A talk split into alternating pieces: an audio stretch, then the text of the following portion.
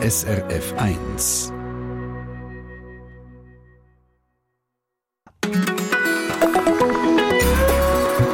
SRF 1. Wenn man an politische Arbeit denkt, denkt man glaube automatisch an die, die gewählt werden. All die Köpfe, die uns zurzeit auf Hunderte von Plakaten entgegenlächeln zum Beispiel. Man denkt an die Politikerinnen und Politiker, die nach ihrer Wahl oder Wiederwahl im Parlament wirken. Aber es gibt auch Akteure, die nicht gewählt worden sind und sie haben gleich grossen politischen Einfluss. Das ist ihr Job. Interessen zu vertreten und zu lobbyieren. Sei es für einen Arbeitgeberverband oder für einen WWF, um nur zwei Beispiele zu nennen. Wie genau funktioniert Lobbying, wie das so schön heißt im politischen Bundesbern? Mit was für Mitteln nehmen Verbände, Vereine und ganze Branchen Einfluss auf politische Entscheidungen? SRF 1 fragt nach in dieser Treffpunktstunde. Von mir, Dani Vorler, einen schönen guten Tag. Er hier mit Michael Bublé. All you have to do is touch my hand To show me understand. Unless something happens to me. That's some kind of wonderful. Now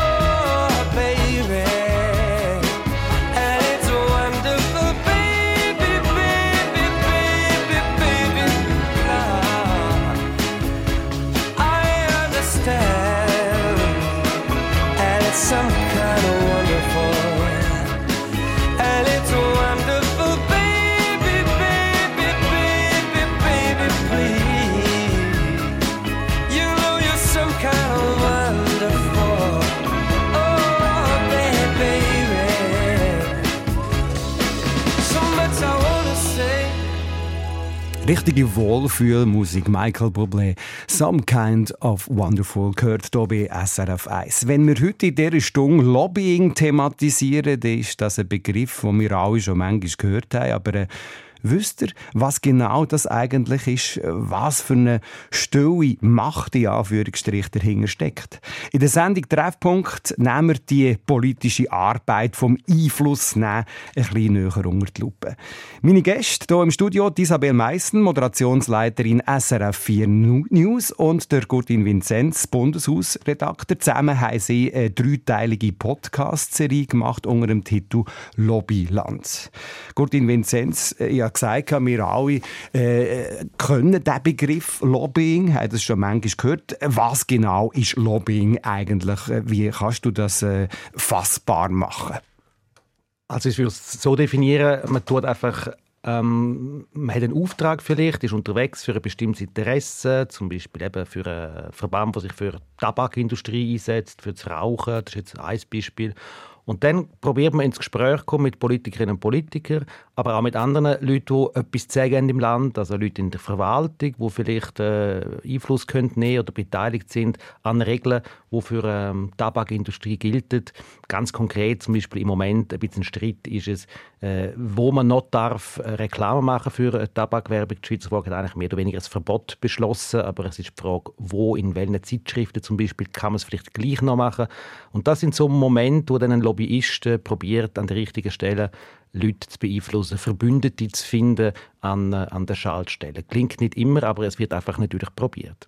Und das Einfluss nehmen, das passiert ausschließlich im Bundeshaus? Nein. Nein, das passiert sicher nicht nur im Bundeshaus. Es gibt sicher äh, die, die klassischen Lobbyisten in der Wandelhalle, wo natürlich dort könnten die Politikerinnen und Politiker leicht und einfach treffen äh, im Umfeld auf dem Bundeshaus, aber es passiert natürlich auch äh, via Mail, es passiert telefonisch, es passiert mit Treffen, wo man vielleicht zusammen mal hat. Es gibt Anlässe, es gibt ganz verschiedene Möglichkeiten. Isabel Meissen, komm, wir machen doch mal äh, ein konkretes Beispiel, wie das Lobbying funktioniert. Mhm, das ist eines aus dem Podcast, den ich ganz gerne erzähle. Das ist die Strommangellage. Ich weiß nicht, ob du dich erinnern im letzten Winter oder Herbst ist das ein Thema geworden. Oder? Was machen ja, wir, wenn man zu wenig Strom hat? Und da hat es eine Verordnung vom Bundesrat, die in die Vernehmlassung gegangen ist im November. Und da ist es darum gegangen, dürfen wir vielleicht nicht mehr so heiß waschen, die dürfen wir vielleicht nicht mehr äh, Serien streamen und so weiter. 60 Grad Wäsche ist auf dem Stuhl Genau, gestanden. genau. Oder? Und je nachdem, was du für eine Familie hast, ist das ja dann noch heikel. Und da haben wir eben herausgefunden, ähm, dass Verbände und Organisationen weit bevor die Vernehmlassung überhaupt angefangen hat, haben können ein bisschen mitreden, was dort in die Verordnung hineinkommt, in den Entwurf. Und ein Beispiel ist ja dann recht diskutiert worden, dass eben die Wellnessanlagen noch recht lang offen sind, wenn wir die schon nicht mehr so mhm. heiß dürfen waschen. Mhm. Ich komme gleich jetzt noch einmal schnell, Gordin Vinzenz, auf das Bundeshaus zu sprechen. Also wie kommen denn so Leute überhaupt ins Bundeshaus, für das sie Politikerinnen und Politiker beeinflussen können? Es gibt äh, für jede Parlamentarin, für jede Nationalrätin, für den Ständerat gibt es die Möglichkeit, zwei Zugangsbadges zu vergeben für, ähm, für das Bundeshaus. Und das machen die auch. Zum Teil geben es nur eine, zum Teil beide. Und oft geht das an Interessen. Vertreter. Also nicht ausschließlich. Nicht ausschließlich, nein. Also es kann auch sein, dass jemand seinem persönlichen Mitarbeiter den Badge gibt oder einem Familienmitglied. Also aber, aber nicht unbedingt dem Götti-Bub oder so, oder? Das, das hätte ich jetzt nicht gesehen. Man kann, die, man kann die Liste nämlich anschauen im Internet, wer wem der Badge gibt. Okay. Aber oft sind es wirklich äh, Interessenverbände. Äh, natürlich zum Beispiel der Bauernverbandspräsident Markus Ritter, der gibt äh, natürlich seine Badges anderen Leuten vom Bauernverband, damit der, der Bauernverband auch wirklich präsent ist in dieser Wandelhalle. Das ist alles ein bisschen zufällig, weil es halt in Ermessen der Parlamentarier liegt, wem sie das geben. Also wer dann am Schluss Zugang hat, ist eigentlich ein bisschen eine zufällige Sache. Und eben, wie gesagt, äh, es kann natürlich auch jemand Zugang haben und dann äh, mit einem Parlamentarier reden und für jemand anderes ein Treffen außerhalb organisieren. Also es ist nicht so, mhm. dass nur die dann mitmischen, nur Einfluss nehmen, die wirklich den Zugang zur Wandelhalle haben. Und da denke ich, Isabel Meissen, da gibt es die ein oder andere Einladung, oder? Also was prasseln da auch so für Einladungen auf Parlamentarier? Parlamentarierinnen und Parlamentarier. Also das hätte ich mir nicht vorstellen vor der Recherche für den Podcast. Muss er also sagen, da hat unser Nationalrat von der FDP hat uns gesagt, schauen Sie, wenn ich alle Einladungen würde annehmen für ein persönliches Gespräch, dann würde ich den ganzen Tag Kaffee trinken oder zum Mittag oder zum Nachtessen. Und ähm, er löst es dann nicht so, dass er absagt. Er hat dann gesagt, ja, du willst ja irgendwie allen gerecht werden, willst ja fair. Und anstatt dass er dann persönlich ins Gespräch kommt, schreibt er, dann können Sie mir die Infos bitte per E-Mail mitteilen. Also es ist wirklich, äh, es muss unvorstellbar sein, wenn man da gewählt wird, was da für eine Lawine aus Mails, Aperos und Briefen über einem einrollt. Parlamentarier zu Bern sind natürlich auch angewiesen auf Informationen. Sagen wir auch aus Branchen, wo sie selber nicht affond können. Zum Beispiel das Gesundheitswesen, hochkomplex, ökologische Themen und so weiter. Die Frage, die sich stellt, wo fängt äh, die Einflussnahme an bei all diesen Informationen, Gurdin? Ja, es ist natürlich jede Information aus einer bestimmten Ecke ist auch Einflussnahme. Ich glaube, das muss der Parlamentarier, Parlamentarin wie selber ähm, beurteilen können. Bin ich jetzt da noch selbstständig denkender Parlamentarier oder bin ich schon zu fest beeinflusst? Aber Tatsache ist, ist wirklich, dass wenn ich jetzt, ähm, äh, sagen wir jetzt Parlamentarier bin von einer bestimmten Partei und ich werde mich in einem bestimmten Thema engagieren, wo vielleicht zu der Partei passt. Ich sage jetzt zum Beispiel Hauseigentümerverband äh, bei der FDP oder, oder gewerkschaftliche Anliegen oder Mieter bei der SP oder bei den Grünen dann muss ich ja zuerst wissen, um was es dort geht, will ich mit entsprechenden Leuten auch reden, aber ich muss mir immer noch probieren, natürlich selber äh, die eigene Meinung zu bilden, das auf, auf jeden Fall. Aber es ist ein schmaler Grad, Isabel. Äh, ein schmalen oder je nachdem eher einen ganz breiten. Oder? Beim, beim ersten Versand fängt es schon an mit der Einflussnahme. Ich glaube, kein Verband tut 100% absolut neutral und ungefärbt, das darf ich glaube schon so sagen, Gurdin, Informationen schicken. Oder? Die mhm. haben ja auch eine Absicht dahinter, das ist auch legitim. Ja, vielleicht noch etwas zum, zum Parlamentarier. Er oder sie, gerade wenn sie neu sind, sie wollen natürlich auch sich so engagieren in einem bestimmten Feld. Sie suchen mhm. eine Nische, wo sie können auf sich aufmerksam machen können, wo sie können vielleicht auch Schlagzeilen machen wo sie vielleicht tatsächlich auch können etwas bewirken können, wo noch nicht besetzt ist von jemand anderem. Also sind sie auf so Kontakt natürlich auch angewiesen. Ja, und sie sind selber ja auch, haben ja auch einen beruflichen Hintergrund. Oder? Das fließt ja auch mit ein. Also, also sie, äh nicht nur die Verbände sind Lobbyisten, auch die Parlamentarier selber. Also die sind in Kommissionen selber selber auch äh, am, am Einfluss nehmen?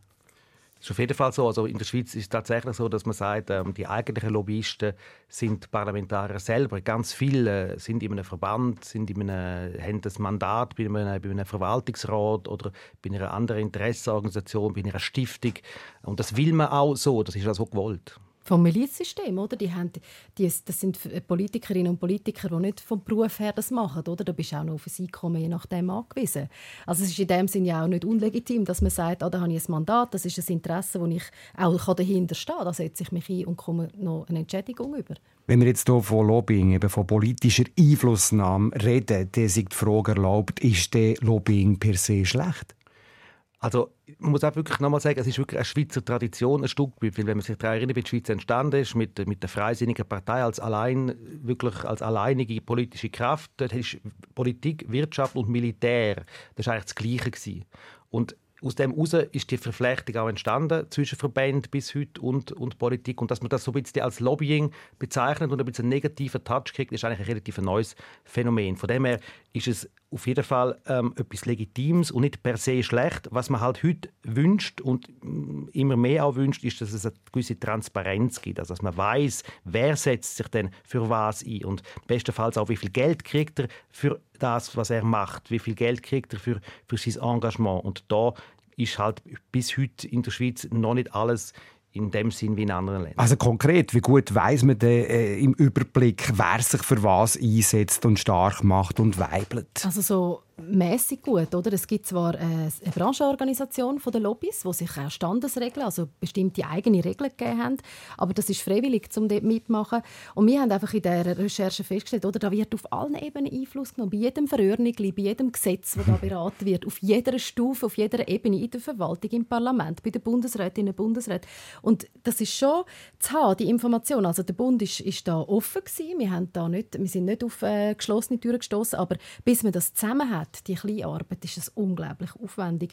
Immerhin, Nationalrätinnen und Ständeräte müssen ihre bezahlten Mandate offenlegen. Also das schon. Also sie müssen, sie müssen die Mandate offenlegen, aber es gibt keine Kontrolle in dem Sinn. Also das ist einfach ein Register, wo man sich einträgt. Klar, es kann sein, dass man dann jemandem nachweist, oh, das hast du nicht angegeben, das ist dann peinlich. Aber so ein bisschen wie Steuererklärung. Genau, aber es gibt keine aktive Kontrolle. Und es ist äh, auch noch ein Punkt, wo man nicht weiß, nämlich bezahlt okay, aber wie viel? Also da gibt es Mandate, das sind vielleicht 1000 1000 Franken im Jahr, aber es gibt andere, die sind vielleicht 80.000, 100.000 Franken im Jahr. Und das müssen Parlamentarierinnen und Parlamentarier nicht deklarieren. Leute, die für Verbände, Branchen lobbyieren, ist das eigentlich ihr Job? Also verdienen die ihr Leben damit? Ist das 100 Prozent oder was? Also jetzt eben bei diesem Mandat der Parlamentarier ist es so, dass die für ein Verwaltungsratsmandat, vielleicht auch für ein Verbandsmandat selbstverständlich entschädigt werden. Zum Teil ist es etwas, was, was unser einer würde als Jahreslohn anschauen Auf der anderen Seite gibt es tatsächlich professionelle Lobbyisten, die arbeiten vielleicht für eine PR-Agentur und haben verschiedene Mandate, setzen sich für dieses und jenes ein, für, für das und das andere Interesse. Und das ist dann selbstverständlich ein Beruf, ein Job. Und auch dort gibt es aber nicht so wahnsinnig große Transparenz. Also ich weiß jetzt nicht bei einem Lobbyist, meistens weiß ich nicht, für welche äh, Organisation er sich alles einsetzt. Auch das ist ein bisschen etwas, wo, wo zum Teil kritisiert wird. Und ich glaube, bei den wenigsten steht in der E-Mail-Signatur oder auf dem Visitenkärtchen Lobbyistin, oder? genau. Das ist dann gleich schön gaschiert oder tarnt genau. sozusagen. Politische Einflussnahme gibt es im politischen Betrieb in den unterschiedlichsten Bereichen. Hier in der Sendung Treffpunkt schauen wir uns jetzt äh, kurz äh, äh als Beispiel der Gesundheitsbereich an, weil der sehr aktuell ist. Wenn heute Nachmittag nämlich am 2 bekannt wird, wie hoch die Krankenkassenprämie für nächstes Jahr werden. Welche Rolle haben jetzt im Vorfeld, in den letzten Wochen die Lobbyisten in dieser Thematik gespielt? Fragen wir nachher noch vor der halben Elf.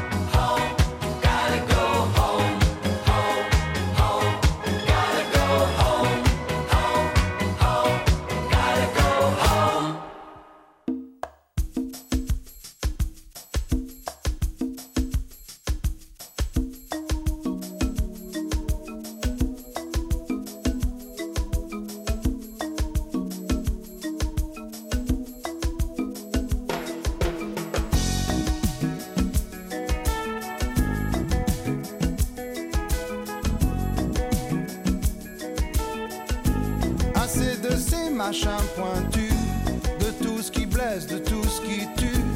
Couteau, coupe, coupe et balle perdue. Assez de ces machins pointus. Assez, assez, assez, assez, assez de ces machins qui griffent. Crampons de foot, bijoux Van Cleef, tonton Macoute, à canif. Assez de ces machins qui griffent. Assez, assez, assez, assez.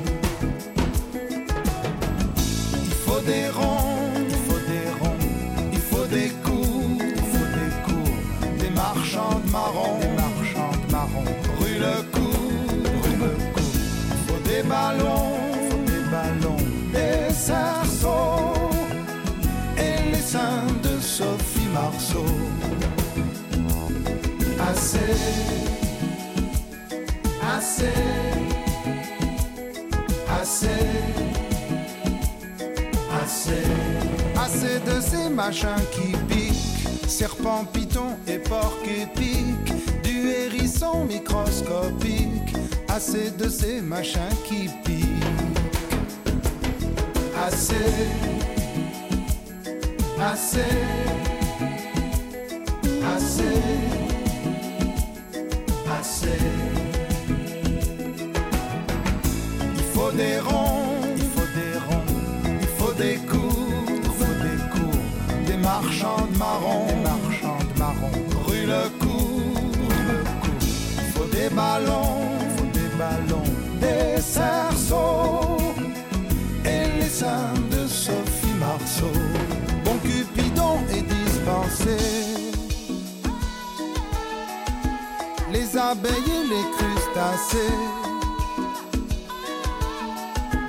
Ok, mais pas les chiens dressés. Les pitbulls et les vers cassés. Les cutters des cours de lycée. Les harponneurs de cétacés. Tous ceux qui blessent au cétacés. Julian Clerc hier bei SRF 1 am Dienstagvormittag mit dem Verkehrsüberblick. Verkehrsinfo SRF von 10.25 Uhr in der Region Schaffhausen bleibt die A4 Schaffhausen-Teingen zwischen Herblingen und Teingen in beiden Richtungen nach einem Unfall weiterhin gesperrt. Dann Stau oder stockend in der Region Zürich vor dem Guberist-Tunnel Richtung St. Gallen ab dem Limataler Kreuz und daher auf dem Westring ab Urdorf Nord. Lobbyismus ist eine Art äh, stille Macht im Hintergrund. Unser Parlamentsbetrieb lebt von Kontakt von Lobbygruppen und Interessenverbänden. Sie probieren Einfluss auf politische Entscheidungen zu nehmen. Wir schauen, uns hier in der Sendung Treffpunkt so politische Einflussnahme ein genauer an. Tagesaktuell heute das Thema Krankenkasse haben wir schon thematisiert heute den Morgen durch. Am 2 heute Nachmittag gibt der Bundesrat bekannt, wie stark nächstes Jahr die Prämien steigen bei der Krankenkasse. Bleiben wir darum gerade äh, bei diesem Beispiel Gesundheitspolitik. Ich bin im Gespräch mit der Isabel Meissen, Moderationsleiterin SRF 4 News und dem Gurtin Vinzenz, Bundeshausredakteur. Zusammen haben sie eine dreiteilige Podcast-Serie gemacht unter dem Titel Lobbyland. Gerade jetzt äh, in der äh, Gesundheitskommission sind die Einflussnahmen besonders intensiv, da ist man besonders aktiv. Kann man das äh, mit Zahlen belegen, Gurdin? Ja, das kann man. Es gibt ja eine Gesundheitskommission vom Ständerat und eine vom Nationalrat. Und wenn man das äh, zusammenzählt, sind das äh, insgesamt 38 Sitze, also 38 Leute sitzend in diesen Kommissionen. Und es ist tatsächlich so, dass von diesen 38 Leuten mehr als die Hälfte, nämlich 21, haben ein bezahltes Mandat in der Gesundheitsbranche, sei es bei einem Spital, bei einer Krankenkasse, vielleicht auch bei einem Ärzteverband oder in der Pharmabranche. Da gibt es also schon eine ziemlich große Verflechtung und dass 21 von äh, diesen 38 ist äh, auch nicht Rekord. Das hat also Zeiten gegeben, wo es noch, noch mehr war, als es jetzt ist. Es ist also eher ein bisschen zurückgegangen. Und insgesamt reden wir hier von 40 Mandaten, 40 gezahlten Mandaten aus der Gesundheitsbranche. Es gibt also auch derartige, die mehr als eins Mandat haben. Und das ist nicht nur in der Gesundheitsbranche so, muss man fairerweise auch sagen. Mhm. Ein anderes Beispiel, Verkehr. Äh, auch dort gibt es in der Verkehrskommission große Verflechtungen, sogar noch ein bisschen größere größere, dort sind es etwa zwei Drittel von diesen 38 nationalen Ständerätinnen, die äh, ein Mandat haben, im, sagen wir jetzt beim TCS, beim ACS, beim VCS äh, oder vielleicht auch bei einem Verband, äh, bei der SBB, beim Autogewerbe und so weiter. Und sobald ein Parlamentarier in einer wichtigen Kommission sitzt, wird er oder sie für die Lobbyisten also noch interessanter. Also es gibt ja das fiese Wort vom Hinterbänkler, von der Hinterbänklerin, oder? Und die Leute in den Kommissionen sind halt einfach das Gegenteil. Die, dort wird ein grosser Teil von der Politik gemacht. Das habe ich jetzt in dieser Recherche auch gelernt. Und da hat uns ein Politikwissenschaftler, der sich befasst mit Lobbying im Parlament, der hat uns schon gesagt, das ist für einen Verband schon interessant, um viele Leute an sich zu binden, aber jemand in einer Kommission hat je nachdem mehr Wert wie drei andere Nasen, die dann eben vielleicht nie ganz konkret mitarbeiten können. Aber jetzt muss ich gleich noch fragen. Es gibt ja eigentlich, soviel ich weiß, das Kommissionsgeheimnis, so eine Art wie das Arztgeheimnis oder Kommissionsgeheimnis. Inwiefern dürfen die Parlamentarier mit Außenstehenden überhaupt über Themen reden, die hier eigentlich intern diskutiert werden? Also Sie dürfen schon ähm, darüber reden, was jetzt zum Beispiel konkret besprochen wird, was auf der Traktandenliste steht, weil die Traktandenlisten der Kommissionen, die sind öffentlich, die die kann ich, kannst du äh, nachschauen, was, was eigentlich zur Sprache kommt. Was geheim ist, wer genau was sagt in der Kommission. Also was denn genau im Detail mit welchem Argument verhandelt wird. Das ist geheim. Und da muss man natürlich auch sagen, wenn ich im persönlichen Gespräch als Parlamentarierin, als Parlamentarier etwas verrate aus einer Kommission an einer anderen, wo das nicht weiter sagt, dann ist das zwar ein Geheimnis, aber wir kennen das auch von hm. uns, äh, ein Geheimnis, wo nie ein, äh, ein Geheimnisverrat, wo nie an die Öffentlichkeit kommt, ist auch keine bleibt ein Geheimnis. Also ich möchte noch schnell auf äh, die Aktualität äh, zu sprechen kommen. Heute, zwei Nachmittag, wird bekannt, wie hoch der Prämienanstieg bei der Krankenkasse wird sein für nächstes Jahr. Welche Rolle haben jetzt hier im Vorfeld in den letzten Wochen die Lobbyisten gespielt? Frage an euch. Also dort ist sicher so, dass man muss wissen, die Krankenkassenprämien werden vom Bundesamt für Gesundheit äh, beschlossen, genehmigt, aber von der Krankenkasse eingereicht. Das heißt, das ist wirklich ein enger Austausch zwischen Krankenkasse und der Verwaltung. Das ist ein ein Verfahren, wo, wo, reguliert ist. Da ist es jetzt logisch, dass die miteinander reden. Das wird zusammen quasi festgelegt. Das wissen Krankenkassen jetzt auch schon, was sie eingereicht haben, logischerweise, mhm. und wie es jemand rauskommt da wird jetzt nicht in dem Sinn wahnsinnig noch lobbyiert, sondern man will vielleicht einfach, äh, dass die, äh, man begründet, eine Krankenkasse begründet, wieso kommen wir auf die Prämiehöhe und nicht auf eine andere.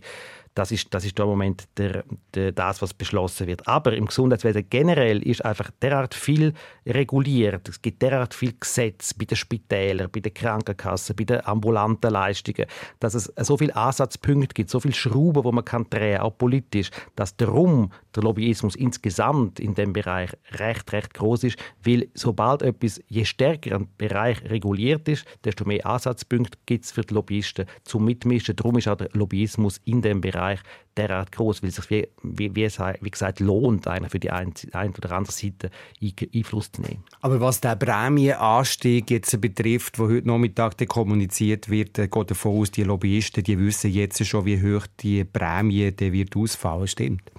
Da gehe ich auch davon aus, also die beiden Krankenkassenverbände, die es gibt, Santé Suisse und Cura Futura, haben da sicher ähm, eine ziemlich genaue Vorstellung, in welche Richtung das geht. Die Richtung kennen wir ja auch, gell?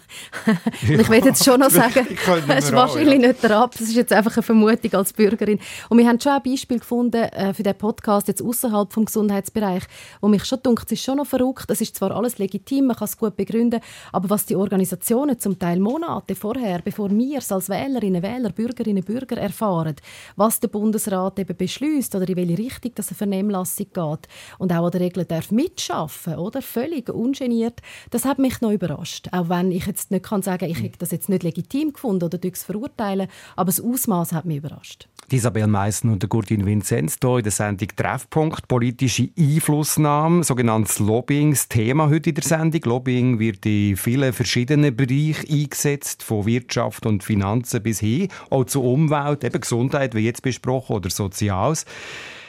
In ein mehr als drei Wochen sind ja bekanntlich die eidgenössischen Wahlen. Gerade die neuen wo der Gump ins Parlament schaffen, sind sehr umworben von sogenannten Lobbyisten, von Wirtschaftsverbänden, Bauernverbänden, Krankenkassenverbänden, Umweltverbänden und, und, und. Warum werden die Neuen im Parlament speziell umgarnt, sagen wir jetzt mal? Fragen wir noch nachher in ein paar Minuten hier auf SRF 1.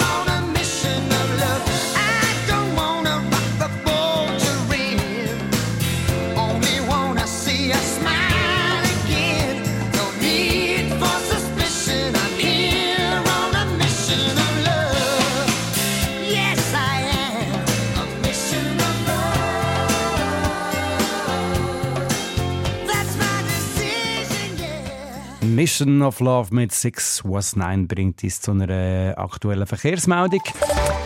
Verkehrsinfo SRF von 10.36 Uhr. Vorsicht im Aargau auf der A1 Richtung Bern besteht in Höhe der Verzweigung Bierfeld Gefahr durch Reifenteile auf der Fahrbahn.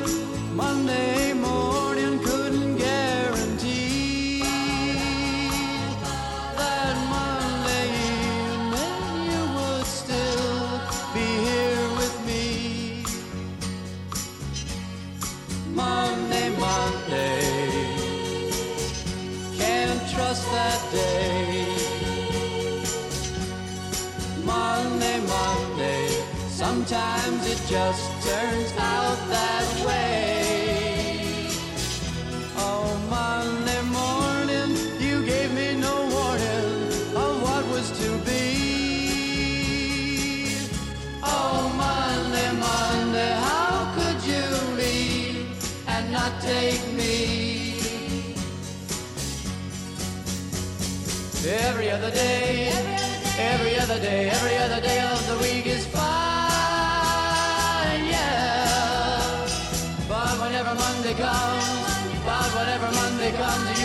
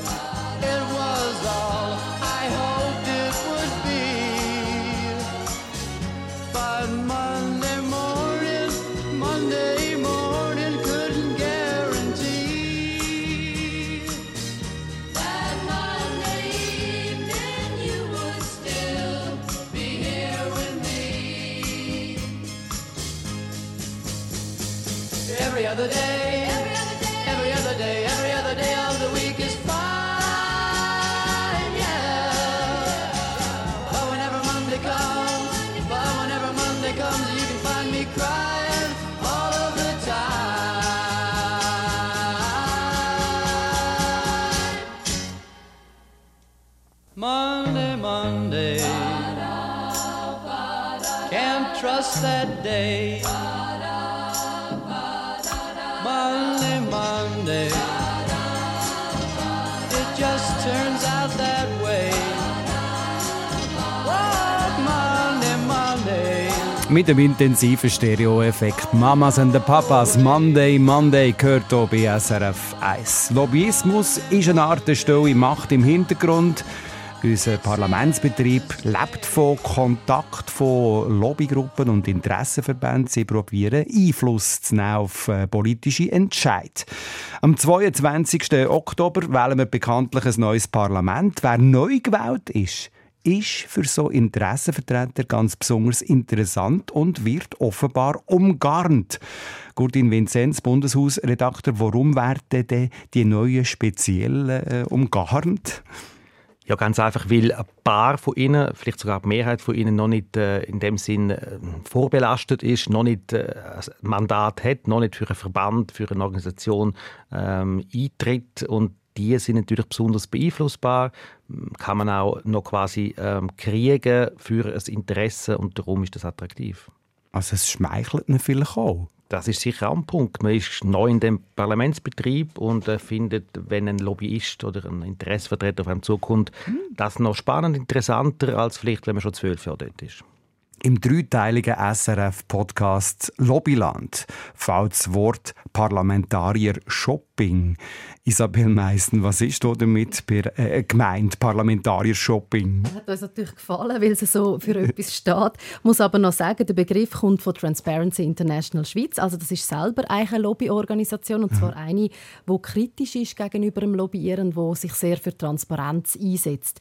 Also das ist jetzt ein Wort, wo wahrscheinlich die Nationalrätinnen und Ständeräte selber nicht würden sagen, wir sind geshoppt worden oder, oder wir sind von jemandem eingekauft oder gekauft worden. Aber gemeint ist mit dem, oder, das haben wir vorher schon diskutiert, dass auch zahlte Mandate angeboten werden, oder? Das ist dann eigentlich, das kann von einem kleinen Nebenämtli bis zum richtigen Job hergehen. Und äh, wenn man natürlich sich dann jemand kann, ich sage jetzt nicht kaufen, aber jemand äh, kann anwerben, dass er für einen oder sie die Arbeit macht, dann ist die Person gehört einem auch ein bisschen. Also, äh, wird der hier auch geschmiert? Also so mit, mit Geschenken und so, ein paar Kisten Weichauer oder so? Ja, also eben, wenn das, ist das natürlich eigentlich ist das verboten logischerweise. Also man darf nicht äh, jemanden schmieren, bestechen. Das ist strafrechtlich relevant. Von dem her ähm, gehen wir mal davon aus, dass das in dem Sinn nicht passiert. Aber es geht ja um Mandat, wo tatsächlich Geld damit verbunden ist. Also wir haben ein, ein Nationalrat hat uns in der Recherche gesagt, ihm sei ein äh, lukratives Mandat im Rohstoffhandel angeboten worden, wo er äh, neu war im Parlament. Er hat es natürlich nicht angenommen, hat er gesagt. Aber nur zum sagen, also da geht es ja schon um Geld und in dem Sinn Bestechung Besprechung ist wie gar nicht nötig, weil äh, man überlegt sich dann schon als Parlamentarin, als Parlamentarier, kann ich mich mit dem Interesse äh, allenfalls anfreunden und was, was äh, bedeutet das für mich finanziell? Also die Überlegungen, äh, die machen sich die sicher. Ich möchte mal noch die verschiedenen Berufsgruppen äh, ansprechen. Wir leben ja äh, in einer akademisierten Welt, sage ich jetzt mal. Unser Parlament ist auch akademisch prägt. Heißt, die handwerklichen Berufe äh, im Parlament sind äh, untervertreten. Es gibt einen Metzger, eine Malermeisterin, einen Käser, einen Chemiefäger und einen Elektroplaner neben der Landwirtschaft. Dafür aber haben wir 42 Par Parlamentarier, die Jura studiert haben und im Parlament sind 17 Anwältinnen und Anwälte. Man kann also äh, da, davon ausgehen, dass die Idee auch zu sich schauen, wenn es um ihre Branche geht, oder? Ja, es ist sicher so, dass die einzelnen Berufsgruppen die eigene, ähm, die eigene Branche auch im Auge haben. Ähm, bei den Juristen ist das sicher auch ein Stück weiter so. Wir haben dort gerade kürzlich wieder die Diskussion gehabt, wenn es ums Geldwäschereigesetz geht, äh, ist es ähm, auch für die Juristen, müssen die das auch melden, wenn plötzlich viel Geld ihnen, äh, Bargeld ihnen gegeben wird oder nicht, wenn sie viel Vermögen plötzlich in die Finger kriegen von anderen und das verwalten müssen das sind so Sachen, wo man dann merkt, äh, dass die Juristen plötzlich auch ihre Interessen haben. Bei den anderen Branchen sowieso. Insgesamt muss man sagen, dass natürlich in der Schweiz tatsächlich immer noch vergleichsweise eine breite Palette von Berufen im Parlament vertreten sind, als in anderen Ländern, wo Berufsparlament haben, wo tatsächlich alle einfach dann zu 100% Politikerinnen und Politiker sind, hat in der Schweiz äh, ist die Nähe, sagen wir, zu der Herkunftsbranche äh, sicher noch größer, auch wenn unterdessen auch recht viel eigentlich nur noch Politik machen. Übervertreten sind zahlenmässig auch Unternehmer und Bauern. Isabel Meissen, also die haben auch eine Macht und sind gut vernetzt. Also musst du dir vorstellen, wir haben so Strichli gemacht oder mit einem Datensatz von Lobbywatch. Und mal, du hast Strichli gemacht. Ich, ich habe Strichli gemacht und zwar wirklich noch auf ein Papier. Du musst Strichli machen. Ja, am Schluss habe ich eine Excel-Tabelle gemacht. Und da, das hat sich gezeigt, oder? Leute, die selber sagen, ich bin Unternehmerin oder Unternehmer oder Bauer, Landwirtin, was auch immer, die sind auch, von denen hat es viel. Aber eben, es ist leider dann natürlich nicht möglich. Ich hätte mir jetzt das als Journalistin gewünscht, dass ich dann könnte sagen, Platz 1, Platz 2, Platz 3 mhm. und ganz zweideutig wäre besonders stark kann man eben gleich nicht sagen. Aber es gibt doch gleich überall so eine Art Popstars, die eine besonders starke Strahlkraft haben. Ja, sicher, oder? Und wir haben ja vorher gesagt, ähm, je nachdem bringt einem ein Parlamentarier, der sich für, für einen einsetzt, bringt einem fast mehr. Also Leute, die eben einflussreiche Kommissionssitze haben zum Beispiel. Das ist für einen Verband jetzt wahrscheinlich interessanter, jemand, der einfach sehr lange dabei ist und sehr gut vernetzt ist. Wer hätte eigentlich die stärkste Lobby? Ja, das hätte ich jetzt eben gerne gehabt, die Rangliste. Mhm. Ähm, es ist eben, da habe ich mit einem Politikwissenschaftler geredet und man kann eben wie nicht sagen, ähm, ähm, also der WWF ist mit so vielen Leuten verbunden und der Gewerbeverband mit so viel und darum ist die Lobby stärker. Das ist sehr schwierig zu messen, wie gut setzen sich dann die Lobbys am Schluss wirklich durch. Was mich aber noch überrascht hat, oder zuerst mal nicht überrascht hat, die Wirtschaft gilt als sehr starke Lobby weiterhin in der Schweiz, aber seit den 80er Jahren nimmt ihren Einfluss laut dem Politikwissenschaftler, der sich mit dem befasst, ab, zugunsten unter anderem von ökologischen, also sogenannten grünen Lobbys, die eher an Einfluss gewonnen haben und das verläuft natürlich parallel zu der politischen Entwicklung, oder? Man hat den Klimawandel vielleicht ein bisschen weiter vorne und so mit den Parteien zusammen erstarken automatisch auch die Lobbys, die ein bisschen ähnliche Interessen Interesse haben.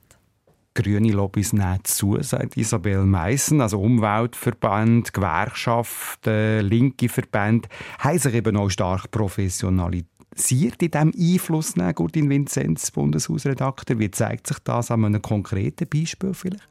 Also einerseits äh, ist es, fällt es mir auf im öffentlichen Verkehr. Das ist etwas, wo wahnsinnig eine gute, große Lobby hat im Parlament und zwar recht quer eigentlich durch, durch die Parteien, halt weil auch äh, Leute aus gewissen Kantonen dann plötzlich am gleichen Strick suchen, weil sie die und die Eisenbahnlinie unbedingt wollen. Also das ist sicher ein Lobby, wo, wo stark ähm, erstarkt ist in den letzten Jahren, dunkt mir.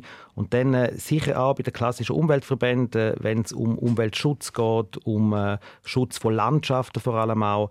Das ist sicher auch eine recht starke Lobby. Wie stark es wirklich zugenommen hat oder wie fest sie sich jetzt mehr engagieren, da bin ich eigentlich nicht so sicher. Sie sind wahrscheinlich auch wegen dem Mehrheitsverhältnis im Parlament einfach auch erfolgreicher geworden, weil tatsächlich jetzt gerade in der letzten Legislatur es im Nationalrat viel mehr Grüne und auch mehr SP-Vertreterinnen und Vertreter gegeben hat. Ja, und das lebt halt einfach. Ist es mal so, ist es mal so, oder? Das ist doch einfach auch der Lauf der Zeit. Nehme ich jetzt mal an. Ja, nach diesen Wahlen wird es ja, ja. auch wieder anders aussehen, wer weiß. Eine Studie von der Universität Freiburg zeigt auf, dass eine Mehrheit der befragten Lobbying nicht möchte verbieten, aber besser regulieren. Jetzt, äh, wie könnte denn die bessere Transparenz aussehen? Also da gibt es einfach die paar Punkte, wo in der Schweiz äh, vielleicht noch nicht sehr ähm, befriedigend sind aus Sicht von denen, die die Lobbys kritisch anschauen. Das eine ist eben, dass man die Mandate, die man hat, die gezahlt werden, dass man nicht muss sagen, wie viel Geld man da verdient. Dann gibt es etwas anderes, das ist das mit, mit den Badges, die ich am Anfang der Sendung angesprochen habe, dass man ein bisschen klarer reguliert, hat eigentlich Zugang zum, äh, zum, zum Parlament? Äh, ist das eine ausgewogene Vertretung? Was muss man für Voraussetzungen erfüllen, um sich in der Wandelhalle bewegen bewegen, dass das staatlich reguliert wäre. Und äh, das Dritte ist das, was man so ein bisschen einen Fußabdruck nennt, dass man offenlegt und das Register macht, dass jeder Lobbyist, jeder registrierte Lobbyist und jeder Parlamentarier auf der anderen Seite muss es muss deklarieren, wenn treffe ich mich mit welchem Lobbyist und welches Thema besprechen wir, dass jeder kann nachschauen, aha, das hat, der Einfluss hat dort und dort stattgefunden. Was wisst ihr über Vergleiche dieser Thematik mit anderen europäischen Ländern? Also das, was ich jetzt als letztes gesagt habe, das gibt es äh, ein bisschen in Österreich und Deutschland und auf der EU-Ebene, dass man einfach genauer kann nachvollziehen kann, wie funktioniert die Einflussnahme. Ähm, genau, zwischen den, zwischen den ähm, Lobbyisten und den Parlamentsmitgliedern. Gurtin Vinzenz und Isabel Meissen, die machen immer wieder politische Podcasts, eben jetzt zu dem Thema Lobbying, wo es den Dreiteiler gibt, Lobbyland. Äh, was für Reaktionen habt ihr auf äh, das Thema jetzt gehabt? Das würde mich jetzt noch wundern, abschließend, Isabel. Also in den paar Jahren, wo ich jetzt auch Podcast mache, aus dem Themenbereich Politik, ist es sicher einer von denen, wo am meisten Rückmeldungen gekommen sind. Man merkt, dass das etwas ist, was einfach die Leute fest beschäftigt äh, und interessiert. Und es haben uns die Leute zum Beispiel auch geschrieben, hey, könntet ihr nicht mal noch auf die Branche schauen? Pharma ist genannt worden oder Banken oder schaut jetzt doch endlich mal auf die linken Lobbys, geht nicht immer auf die Wirtschaft. Das haben wir nicht gemacht, aber man kann es natürlich so wahrnehmen, je nach Beispiel, wo man rauspickt. Und da haben wir wirklich viele Vorschläge bekommen. Vielleicht können wir auch eine zweite Staffel machen, also Material hätten wir genug. Und jetzt bin ich auch gespannt, ob es vielleicht aus dem Publikum von euch, von SRF 1, noch Rückmeldungen gibt, Inputs, Ideen, Lob und Kritik. Wir würden uns freuen. Und der Podcast Lobbyland, den haben wir übrigens auch parat gemacht, also die ganzen drei Teile online über die Internetseite von SRF 1 srf1.ch. Isabel Meissen und Gordin Vinzenz, vielen herzlichen Dank. Merci vielmals.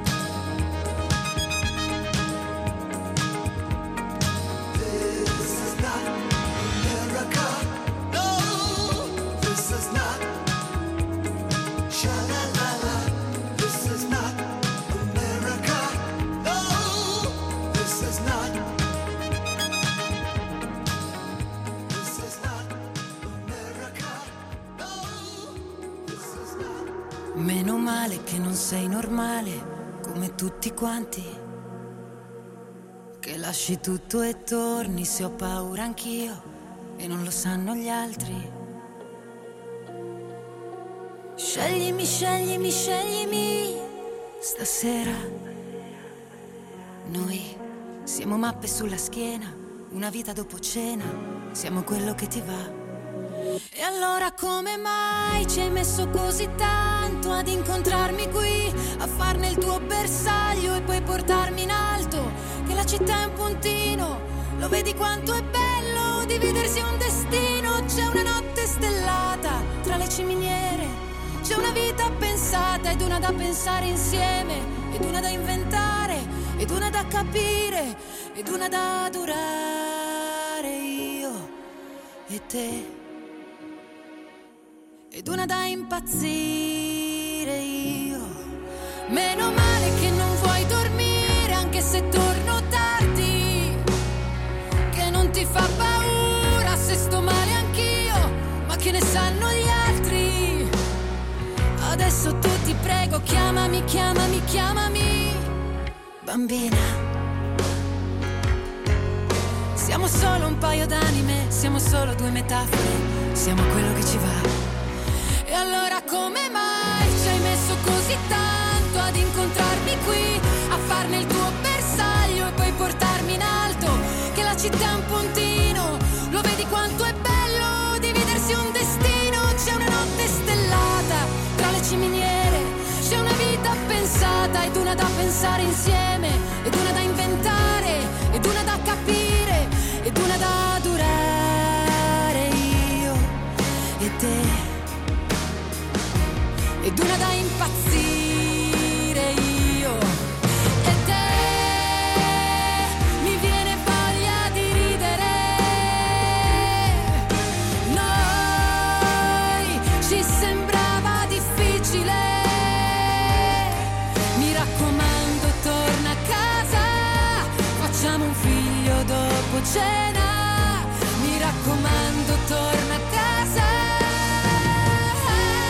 Durare, der Titel von der Laura Bausin.